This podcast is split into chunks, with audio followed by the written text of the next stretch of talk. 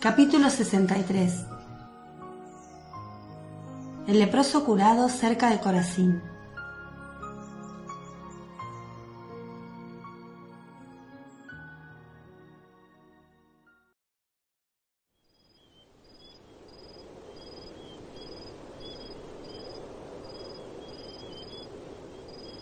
Hay un leproso.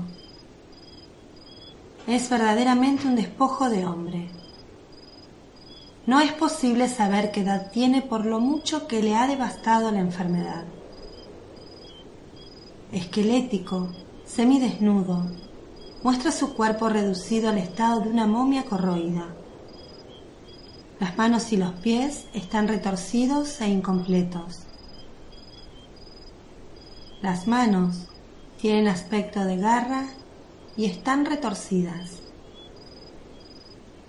Los pies parecen casi pezuñas de buey, por lo mutilados y desfigurados que están. Y la cabeza parece un cadáver al que no se lo ha sepultado y que ha quedado momificado por el sol y por el viento.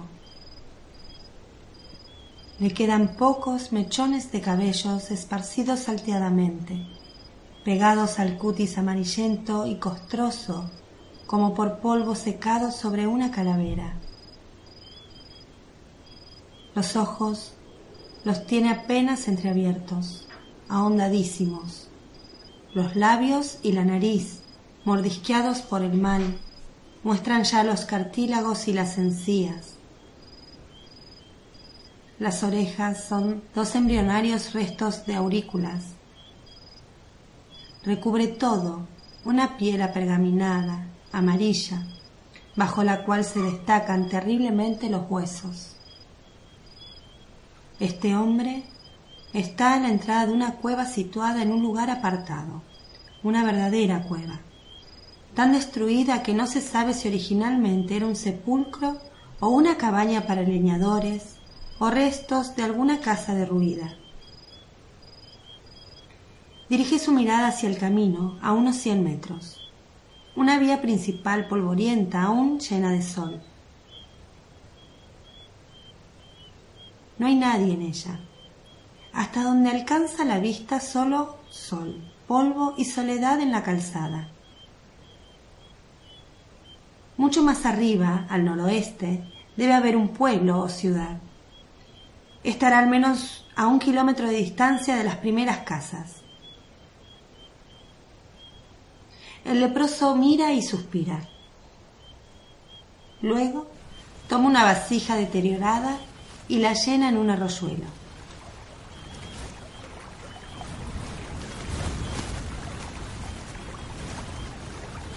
Bebe. Se adentra en una maraña de arbustos detrás de la cueva y se agacha le arranca al suelo algunas matas de achicoria silvestre.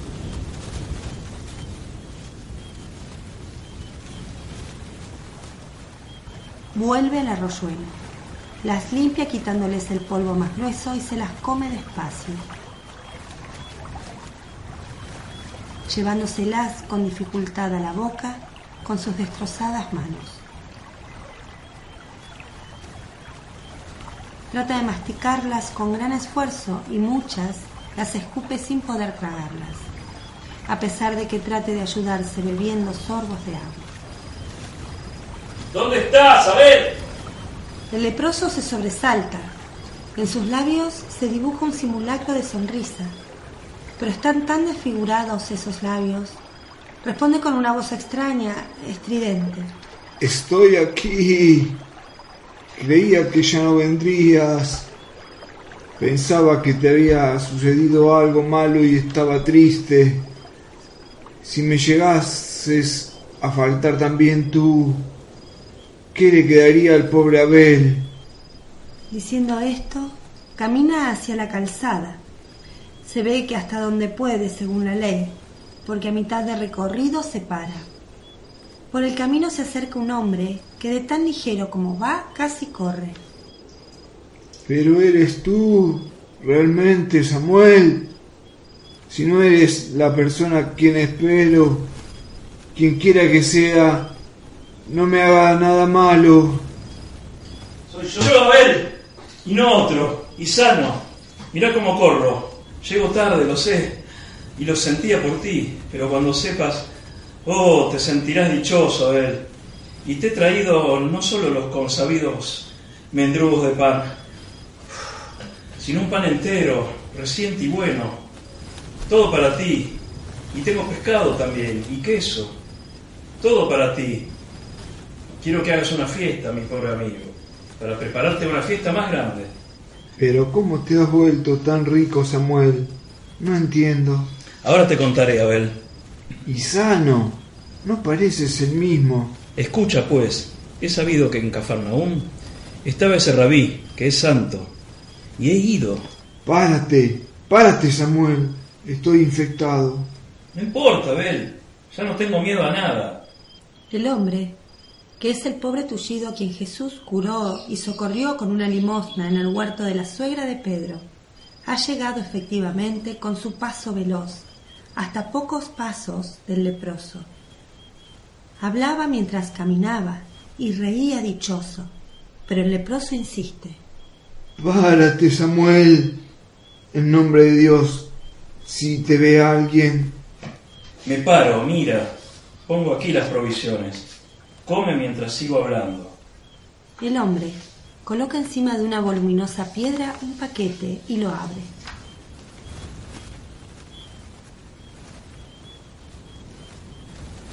Luego se retira unos pasos. El leproso se acerca y se lanza sobre el alimento excepcional.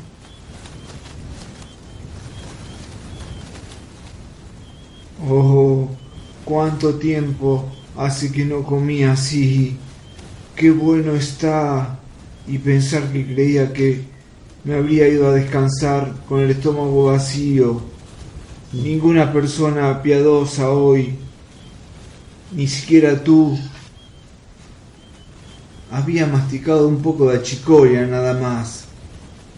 Pobre Abel, ya lo pensaba yo, pero me decía, bueno, ahora estará triste, pero después se sentirá dichoso. Dichoso, sí, por esta buena comida, pero luego... No, será feliz para siempre. El leproso hace un gesto con la cabeza.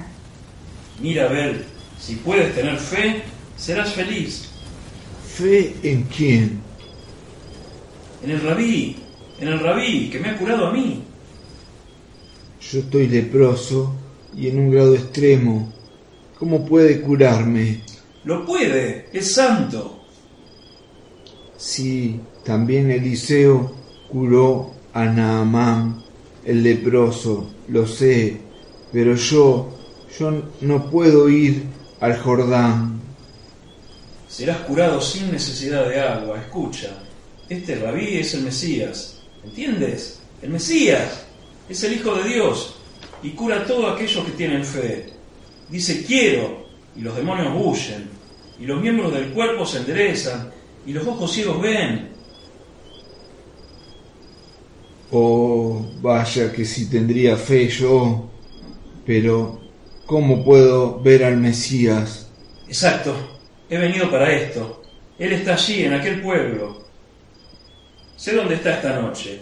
Si quieres, yo dije, se lo digo a Abel, y si Abel siente que tiene fe, lo conduzco hacia el maestro. Estás loco, Samuel. Si me acerco a la casa me apedrean. No, a las casas no. Pronto será de noche. Te conduciré hasta aquel bosquecito y luego iré a llamar al maestro. Lo llevaré hacia ti. Bueno, ve, ve inmediatamente. Voy yo solo por mi cuenta hasta aquel punto. Iré caminando por el lecho del regato, por entre las matas, pero tú ve, ve. Oh, ve, buen amigo, si supieras qué es tener este mal y qué significa esperar curarse. El leproso ya ni siquiera se preocupa de la comida. Llora y gesticula implorándole al amigo. Sí, me voy. Y tú ve hacia el bosque. El extullido se marcha corriendo.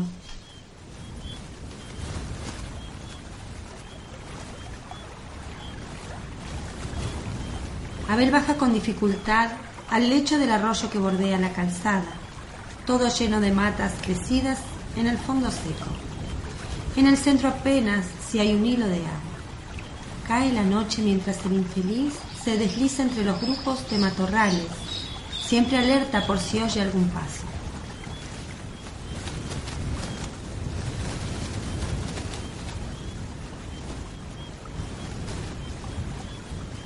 Dos veces se extiende a lo largo contra el suelo del fondo.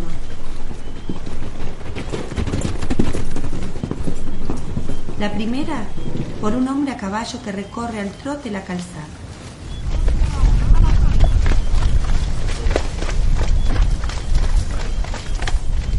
La segunda por tres hombres cargados de heno que van en dirección al pueblo. Después prosigue. Pero antes que él, llega Jesús con Samuel al bosquecito.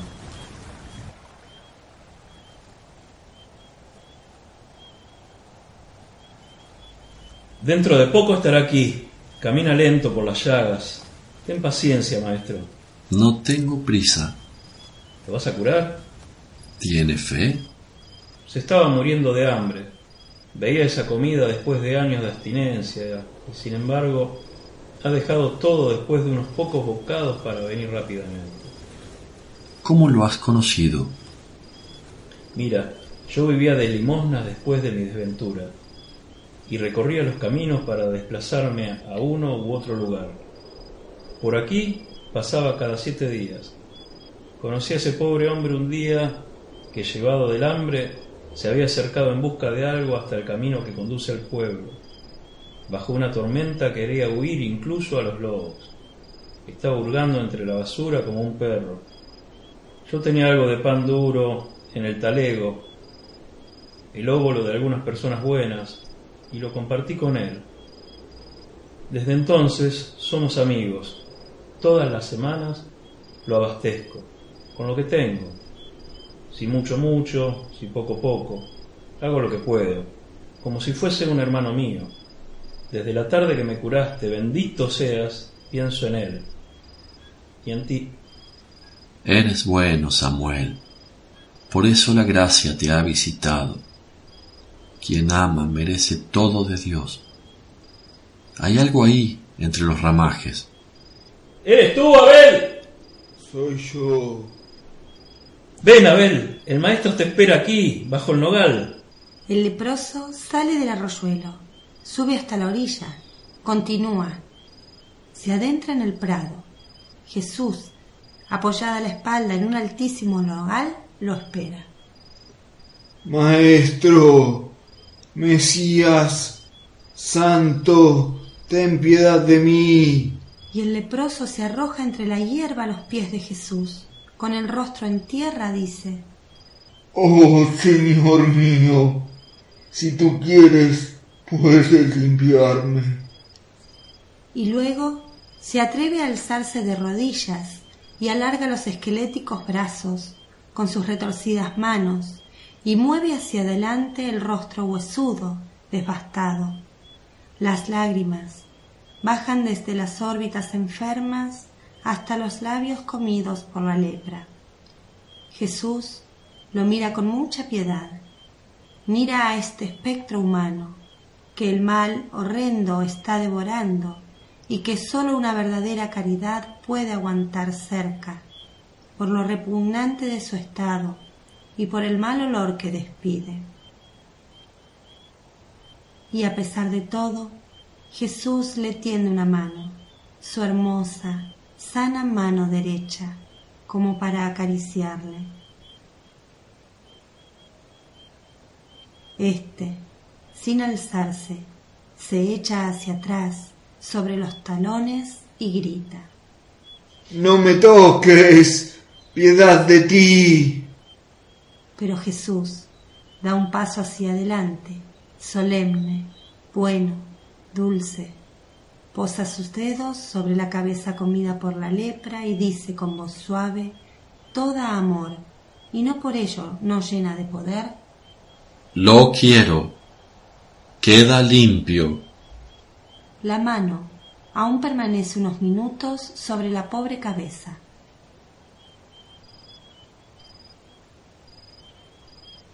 Levántate, ve al sacerdote, cumple cuanto la ley prescribe, y no digas lo que he hecho contigo, sé solo bueno, no peques nunca más. Te bendigo. Oh, Señor, Abel, estás completamente sano. Samuel, que ha visto la metamorfosis de su amigo, grita de alegría. Sí, está sano.